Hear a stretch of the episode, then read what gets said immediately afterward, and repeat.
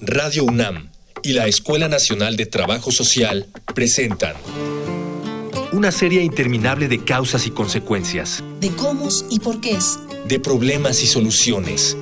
Eso es la vida. Vida cotidiana. Sociedad en movimiento.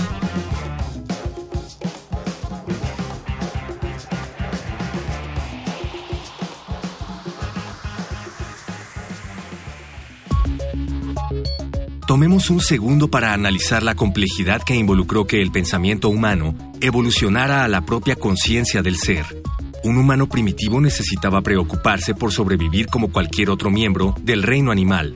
Con el tiempo perfeccionó su habilidad para cubrir sus necesidades básicas. Y entonces, ¿qué más podría hacer? Una vez que la supervivencia estaba establecida, lo consiguiente era el placer o el displacer. Así pues, se dice que tendemos a buscar las sensaciones agradables. Pero ¿qué implica ese bienestar? Si el gusto por uno u otro alimento estará determinado por nuestra cultura, entorno familiar y social, por nuestras posibilidades económicas y probablemente factores biológicos, ahora imaginemos lo complejo que es encontrar algo que nos haga felices a todos. Por ello, en esta emisión de Vida Cotidiana, Sociedad en Movimiento, hablaremos sobre por qué somos felices con el maestro Antonio Rada García, presidente de la Fundación Telegenio. Dialogar para actuar, actuar para resolver.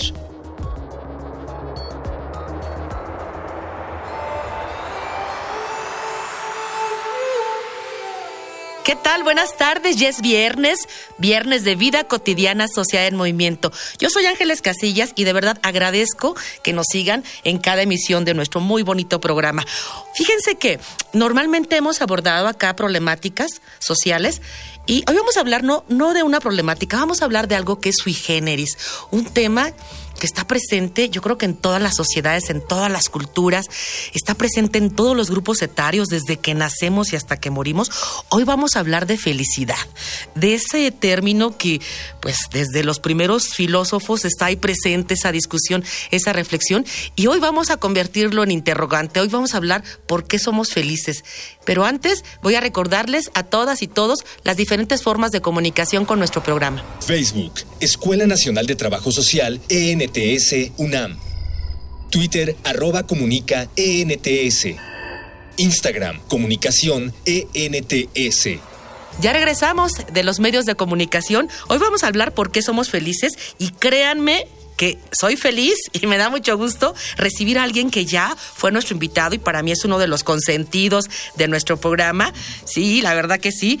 Antonio Rada, muchísimas gracias por haber aceptado nuevamente nuestra invitación. Un placer nuevamente estar aquí contigo. Gracias, gracias. ¿Sabes qué? El programa es muy cortito, nos vamos a, meter ya de lleno. Fíjate, a lo duro.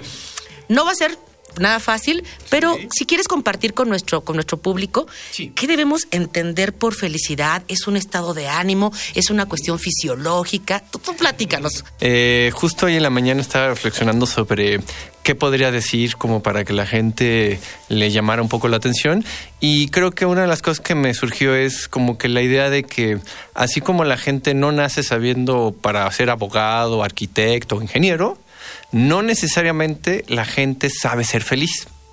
Hay algunos, por ejemplo, vamos a poner en los casos de niños prodigios que empiezan a tocar el piano como un adulto y que lo hacen muy bien, pues más o menos también podemos decir que hay algunas excepciones de niños o de niñas que desde temprana edad como que saben muy bien cómo ser felices.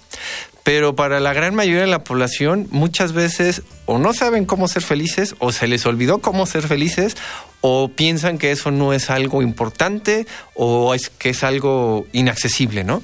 Pero eh, justamente eh, bajo esa tesitura, por eso es que hice un curso llamado FI, que significa felicidad ilimitada, y que permite que cualquier persona que quiera aprender más sobre lo que es la felicidad, entenderla, no nada más este mencionarla, porque bueno, también otra de las frases que se me ocurrió es que pienso que mucha gente, que la felicidad es un poco como, como Dios. Mucha gente cree en Dios, habla de Dios, pero no lo conoce o no sabe quién es. Y aquí es lo mismo, mucha gente habla sobre la felicidad y habla en términos generales sobre la felicidad, pero realmente no la vive, no la siente. Entonces es bien importante distinguir entre el que está hablando sobre la felicidad o el que a través de su experiencia de felicidad te puede compartir cómo es que él ha encontrado o ella ha encontrado su camino eh, o sus caminos a la felicidad. Y fíjate qué, qué interesante los que nos compartes en esto, en esta reflexión, porque entonces tendríamos que entender que alegría como un sentimiento primario como, no es sinónimo de felicidad, ¿estamos? parte de la felicidad, pero no es toda la felicidad. Sí, porque tú decías, no es desde que nacemos que, lo podemos este, ir trabajando, pero sabemos que un bebé, alguien que, responde a un estímulo, porque finalmente empieza así, esboza una sonrisa y después unas carcajadas, porque algo se lo está provocando, ¿cierto? exactamente, sí, mira, eh, básicamente la alegría, eh, vamos a decir que vamos a distinguir entre alegría y felicidad, en donde la alegría eh, es una reacción a un estímulo estímulo externo, mientras que la felicidad es una decisión interna sobre qué vas a hacer con lo que te está sucediendo. Qué bueno que señalas esto de la decisión, porque eh, fíjate, hay personas que pueden identificar que el ser felices implica el cubrir las necesidades que ellos mismos se han planteado, ¿vale? Si no las alcanzan, quizá... Ya valió. Exacto, ya valió. Así es. Pero quizá otras personas esta capacidad que tú señalas y qué bueno que lo, que lo consideras de esa manera, que tiene que reencontrarse, buscarse. Sí. Híjole, puede estar dado en lo, que tú y yo estamos viendo en este momento en cabina. Mira, es tan sencillo. Le voy a poner un ejemplo que todo el mundo lo puede en este momento entender. Respirar. Todos ahorita estamos respirando, si estamos vivos, obviamente. Entonces, si respiramos, pues mucha gente podrá que lo valore o no lo valore, pero estamos respirando. Pero basta con que nos tapemos la nariz un minutito para que nos demos cuenta con cuánta necesidad necesitamos seguir respirando. Y entonces en el momento que nos destapamos la nariz, nos vamos a llenar de felicidad de que nuevamente estamos respirando, porque efectivamente algo tan sencillo y cotidiano como respirar nos puede hacer felices o no nos puede hacer felices dependiendo si somos conscientes del beneficio de respirar o no somos conscientes. Porque si no somos conscientes y lo damos por dado, por algún hecho ya este, absoluto, pues entonces no nos genera ninguna felicidad. Pero en el momento que sabes que la respiración te va eh, a dar lo que necesitas para tu organismo en este momento, lo respiras y dices, wow, qué delicioso es respirar. ¿Tú por qué crees, eh, Antonio, que, que esto que tú señalas que es algo que está presente con nosotros, que es el, sentirnos y el estar vivos. Esos privilegios que tenemos y que no siempre los identificamos de esa manera. ¿Por qué ¿Por qué esperar que la felicidad sea algo más elaborado, más configurado y no en lo, en lo que tenemos ahí? Porque creo que de alguna forma eh, somos eh, muy influidos por, por, el exterior, porque volvemos, volvemos un poco a la, a la idea de qué sucede con los niños y su educación. Muchas veces se hace el supuesto de que el niño viene vacío, que es una tabla rasa, y que por lo tanto hay que rellenarlo. O sea, entonces eh, los niños tienen que ser rellenados de conocimientos y por lo tanto son pasivos, porque simplemente el, el adulto, el maestro es el que los está educando y yo te diría que puede ser al revés, que a veces los niños también nos pueden enseñar, o sea, porque podemos estar en una igualdad de yo te enseño, pero tú me enseñas. O sea, podemos aprender los dos. No nada más es de un extremo positivo y el otro negativo, en donde uno da y el otro recibe, sino que debe ser un ciclo de dar y recibir. Entonces, eh, como estamos acostumbrados a que el adulto nos enseña, entonces el, niño puede creer que él no sabe, entonces si él no sabe, pues entonces tiene que esperar a que alguien le dé la respuesta y entonces se vuelve muy pasivo, entonces todo eso genera una, una sensación de ignorancia y pues la ignorancia es no poder, entonces pues al ignorar qué hacer, eh, genera confusión, genera incertidumbre, genera muchas cosas que problematizan el asunto. Y, ahorita que, vinculas esta etapa de la niñez con los adultos, yo me quedé pensando que se vive, se experimenta, se expresa de manera distinta eh, eh, la felicidad, porque eh, si tú pasas a, la hora del, descanso, del recreo, como lo señalan, en una escuela primaria es la algarabía. no sucede lo mismo si pasas a una preparatoria cuando el descanso. Vamos a platicar de eso, pero antes te voy a invitar a ti y a todos y todas los que nos escuchan a un material con datos vinculados con esto de la felicidad. Vamos a una infografía social. Infografía social. Todos estamos de acuerdo en que queremos ser felices, pero en cuanto intentamos aclarar cómo podemos serlo, empiezan las discrepancias. En esta frase, Aristóteles plantea la enorme paradoja en la que nos sumen las definiciones de diccionario sobre la felicidad. De igual forma en la que todos podemos dar nuestra propia definición del amor, el miedo y el sufrimiento, la búsqueda de ese estado de grata satisfacción espiritual y física tiene una infinidad de variables. Sin embargo, los filósofos griegos definieron tres elementos esenciales de la felicidad, los cuales son enteramente dependientes del contexto y las aspiraciones de cada persona. La autorrealización, que es alcanzar las metas propias de cada uno, también denominado eudomonismo. La autosuficiencia, la cualidad de valerse por sí mismo sin depender de nada ni de nadie. Cualidades enclavadas dentro del estoicismo y el cinismo. Y el placer intelectual y físico, lo que va de la mano con evitar el sufrimiento mental y físico. Esto es lo que Epicuro llamó hedonismo. Por supuesto que al escuchar estas definiciones, lo más probable es que nuestra mente divagara por un sinfín de imposibilidades para conseguir las primeras dos, el modelo económico actual, la sobrepoblación, la inseguridad, el consumismo y demás fenómenos de la vida contemporánea son más que obstáculos, son impedimentos para llegar a la autorrealización y la independencia. Sin embargo, algunas posturas espirituales aún ofrecen una alternativa para conseguir estas cualidades, lo cual no se basa en un alcance mayor, sino en una reducción de expectativas. El deseo, según Buda, es el origen del sufrimiento. Anhelamos lo que no tenemos, y cuando lo tenemos, buscamos algo más. Eliminamos nuestra necesidad de deseo y evitamos la frustración. Pero la búsqueda de la felicidad implicará una dificultad espiritual de este tipo, o la utopía emocional estará al alcance de cualquiera que sepa buscar en sí mismo el tiempo suficiente. Ya regresamos de la infografía social, estamos hablando de felicidad, pero sobre todo, ¿por qué somos felices? Y quedó pendiente antes de la infografía una preguntita aquí para Antonio. Antonio, adelante. Muy bien. De una de las cosas que creo que sí quedaron pendientes tiene que ver con la etimología de la palabra felicidad, porque si no tenemos la etimología, pues generamos confusión y por eso mucha gente considera que alegría y felicidad son sinónimos. Entonces, dentro de mis investigaciones sobre la felicidad, encontré que viene de dos posibles palabras o que son de un conjunto de familias de significados y entre ellas sería fertilidad y fecundidad. Entonces la felicidad y la fertilidad y la fecundidad habla de que uno es productivo, que alguien genera. Entonces, para ser feliz tienes que generar. Por ejemplo, el ser fecundo para un escritor implica generar muchos libros y su felicidad está en escribir y ser leído. La felicidad de un pintor está en ser fecundo, produciendo pinturas, un músico canciones, un arquitecto edificios y así cada una de las personas o de las profesiones. Si eres fecundo en tu profesión, entonces vas a tener mayor probabilidad de ser feliz porque la felicidad tiene que ver con eso, con la fertilidad, con la fecundidad. Entonces, si ya entendemos eso, pues nos damos cuenta que no nada más el escribir nos genera alegría, el escribir también nos puede generar alguna tristeza o a través de una tristeza escribimos algo y bueno, al final nos da felicidad y dices, oye, pero es un libro muy triste porque habla de una historia dramática y bla, bla, pero lo que te está diciendo es que cualquier sentimiento desde una perspectiva de conciencia te puede generar gran felicidad a través de esa producción artística, científica, eh, literaria, incluso religiosa. No, pues en todas las expresiones, ¿no?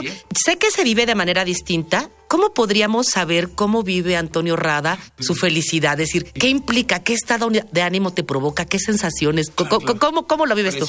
Como soy una persona muy analítica y filosófica, o filosofocante, como digo de broma, este, me gusta dividir, eh, hacer un esquema en varias partes y luego ya lo, lo, vuelvo a sintetizar. Y bueno, mi esquema está en cinco niveles. El primer nivel tiene que ver con eh, la felicidad física, en donde hablamos de placer o no placer o dolor, ¿no? Entonces, lo que me genera placer me da felicidad, lo que me genera dolor no me da tanta felicidad. Eso sería como lo más básico que mucha gente lo puede entender. En el segundo nivel tenemos lo que es la felicidad a nivel emocional. Entonces ahí es cuando te das cuenta que, por ejemplo, todas las personas que les gusta el arte, a través del arte, por ejemplo, en la actuación, en el teatro, puedes expresar todo tipo de emociones y eso te puede generar una gran felicidad porque cada emoción tiene algo que expresar, que decir. Entonces, eh, en ese sentido, bueno, pues tengo la fortuna de tener 14 libros escritos, tengo la fortuna de hacer fotopinturas, tengo la fortuna de más de 100 canciones. Entonces, el, mi área artística me da felicidad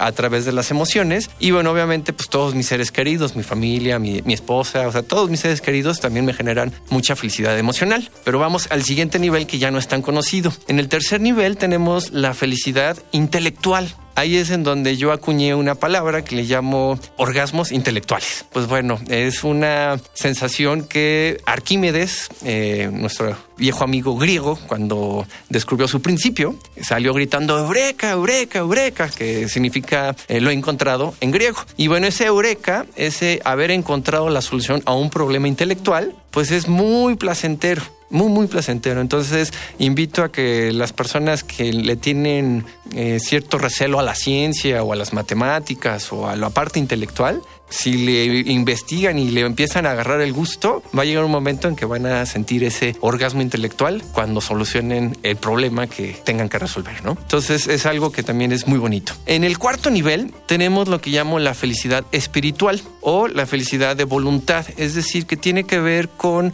literalmente con nuestra voluntad porque una cosa es que las cosas sucedan y yo nada más sea reactivo a lo que me está sucediendo y otra cosa es que mi propia voluntad, pues es que es muy muy repetitivo, pero la voluntad decida qué es lo que quiere hacer, ¿no? Entonces una voluntad de felicidad es una voluntad utiliza esa energía espiritual, esa energía, para llevar a cabo acciones felices. Entonces empiezas a, a, generar tu felicidad a la hora de bañarte, a comer, al dormir, o sea, en todo momento tu voluntad está viendo, eh, atenta a lo que te genera felicidad. Ahorita que comentas esto de la voluntad, lamentablemente te voy a compartir que en otros programas hemos abordado temáticas que tienen que ver con estados anímicos depresivos y después, lamentablemente, intentos o ideación suicida en adolescentes. Y créeme que yo no he visto en algunos programas educativos, digo, sí hablamos de, de las convivencias, del respeto, del marco de todo esto, pero ¿cómo generamos esta felicidad? ¿Cómo despierto? ¿Cómo conozco mi voluntad? Eso no lo hemos observado. Mira, te voy a dar un, un ejemplo metafórico que puede ayudar a que la gente lo entienda. Imagínate que la voluntad es como el fuego. Entonces, si tienes una voluntad como el fuego de una vela, pues es una voluntad constante, pero controlada. Luego imagínate una fogata. Tu voluntad es voluble. Sube y baja, sube y baja y bueno, tiene algo de humo y tiene muchas cosas. Y luego imagínate un fuego explosivo como los fuegos este, artificiales. Entonces, hay, hay mucha energía, pero rápidamente se te acaba, es efímero. Entonces aquí tienes una voluntad constante y aquí tienes una voluntad explosiva, pero que es inconstante. O sea, parece que no está haciendo nada y de repente, ¡fum!, saca mucha energía y ¡fum!, se apaga. Y en el otro, pues está voluble, está cambiando. Entonces, cada persona tiene que decir, oye, a ver, ¿cómo es mi voluntad? ¿Soy explosivo, soy voluble o soy constante? Y entonces, si yo soy voluble y quiero ser constante, ¿cómo le haría para transformar ese fuego voluble hasta que está controlado en una voluntad de, una vela? Y si a veces, la, pregunta es que a veces para ciertas cosas es bueno ser explosivo, para otras ser voluble y para otras ser constante.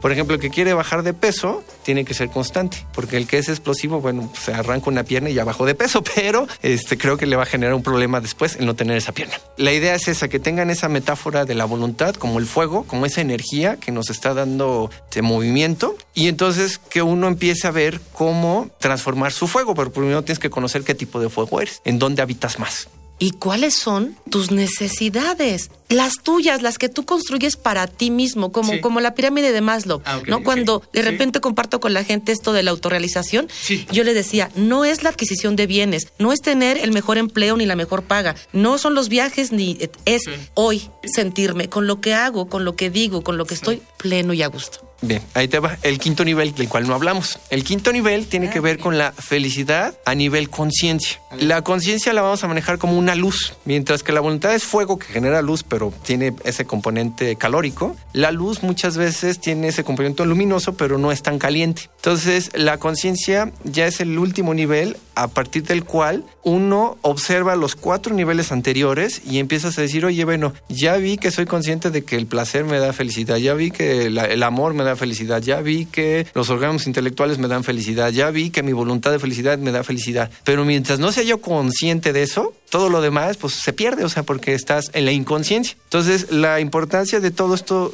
que lo voy como también piramidalmente, si lo queremos ver, este, subiendo, es que el secreto es llegar al ser, es decir, a la conciencia, al ser consciente. En el momento que eres, eres consciente de que puedes ser feliz por decisión, es decir, por conciencia, entonces todo empieza a cambiar. Pero mientras no tengas esa conciencia clara, pues todo es confuso.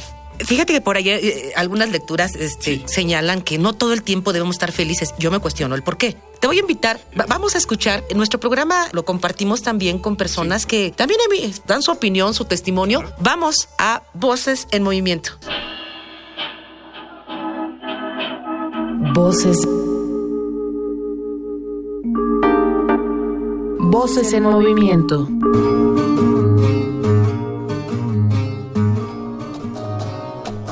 Este, soy David, tengo 18 años y soy estudiante. Para mí la felicidad es un sentimiento que se transforma. Ya puede ser que inicie por nosotros mismos o que una persona nos lo haga sentir. Es como una vitamina, es un recurso para vivir. A mí qué me hace feliz. Principalmente la lectura, la música, estar con mis amigos, con mi pareja, eh, todo lo que me cause placer. Para mí es felicidad. A veces me considero feliz. Como todas personas tenemos los, los días grises o días complicados. Así que a veces sí me considero feliz. Me llamo Amado López González, 71 años, mm, desempleado. Uy, pues es lo máximo. La felicidad es lo máximo que puede haber en, la vida. A mí lo que me hace feliz es, es estar bien, no tener problemas. Me llamo Jessica y soy diseñadora gráfica. Tengo 25 años. Para mí la felicidad creo que consiste en sentirse en paz, completo, completo uno mismo estando solo o estando con alguien más. Disfrutar de lo que haces, saber qué es lo que haces y que eso te llena. Ah, creo que para mí me hace feliz e- es ser creativa, estar de creativa, dibujando, buscando, diseñando. Lo que me dedico me hace feliz diseñar. Entonces eso para mí me llena y me hace feliz, me hace sentirme completa y yo siento que crezco personalmente. Mi nombre es Gloria González, tengo 78 años y me dedico al hogar. Mira, la fel- felicidad es tener una vida plena, tranquila, sin conflictos con nadie, estar en paz. A veces hay altibajos, hay problemitas, hay decesos de familiares, pero sabiéndolo aceptar, son cosas naturales, pues es uno feliz, tranquilo.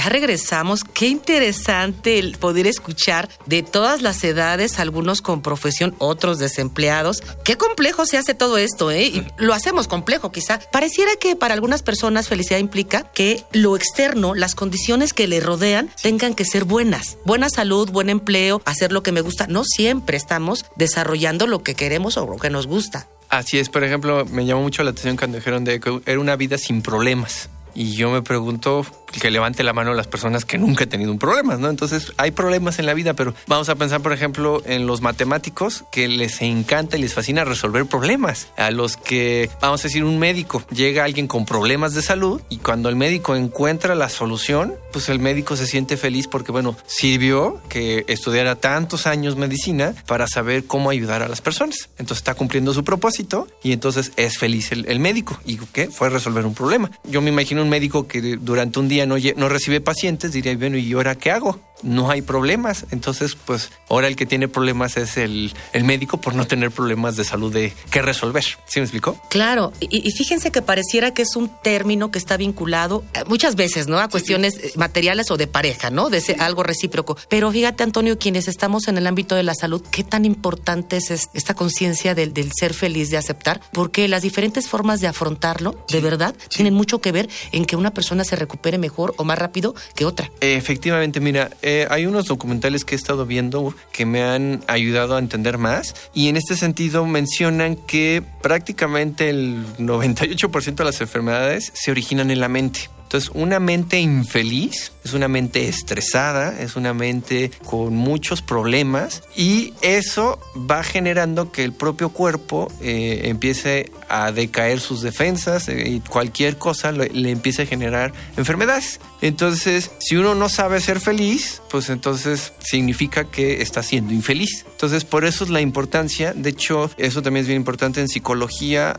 apenas llevaremos unos 20 años, un poquito más, de estudiando la parte de qué hace la gente exitosa, porque durante siglos se estudió todos los casos clínicos enfermos para tratar de ayudar a resolver sus problemas, pero no se estudiaba los casos de éxito. Y a la hora de estudiar los casos de éxito, decir, oye, ¿cómo es que estas personas han logrado ser tan exitosas? Y no necesariamente en la parte económica, sino en todos los ámbitos. Entonces, cuando uno ve que estas personas lo que tienen en común es, por ejemplo, que son muy agradecidas, pues entonces dice, oye, si yo por empezar a agradecer cada día empiezo a tener mayor felicidad, pues vamos a empezar a hacerlo, ¿no? Vamos a empezar a agradecer que estamos vivos, vamos a empezar a agradecer que desayunamos, que nos pudimos bañar, que pudimos transportarnos, que podemos ver colores, que podemos escuchar, etcétera, etcétera. O sea, conforme nos vamos dando cuenta de lo que tenemos, que podría ser que no lo tuviéramos, entonces lo valoramos mucho más. Entonces, eso puede ser una fuente de felicidad que se vaya incrementando con nuestros niveles de agradecimiento.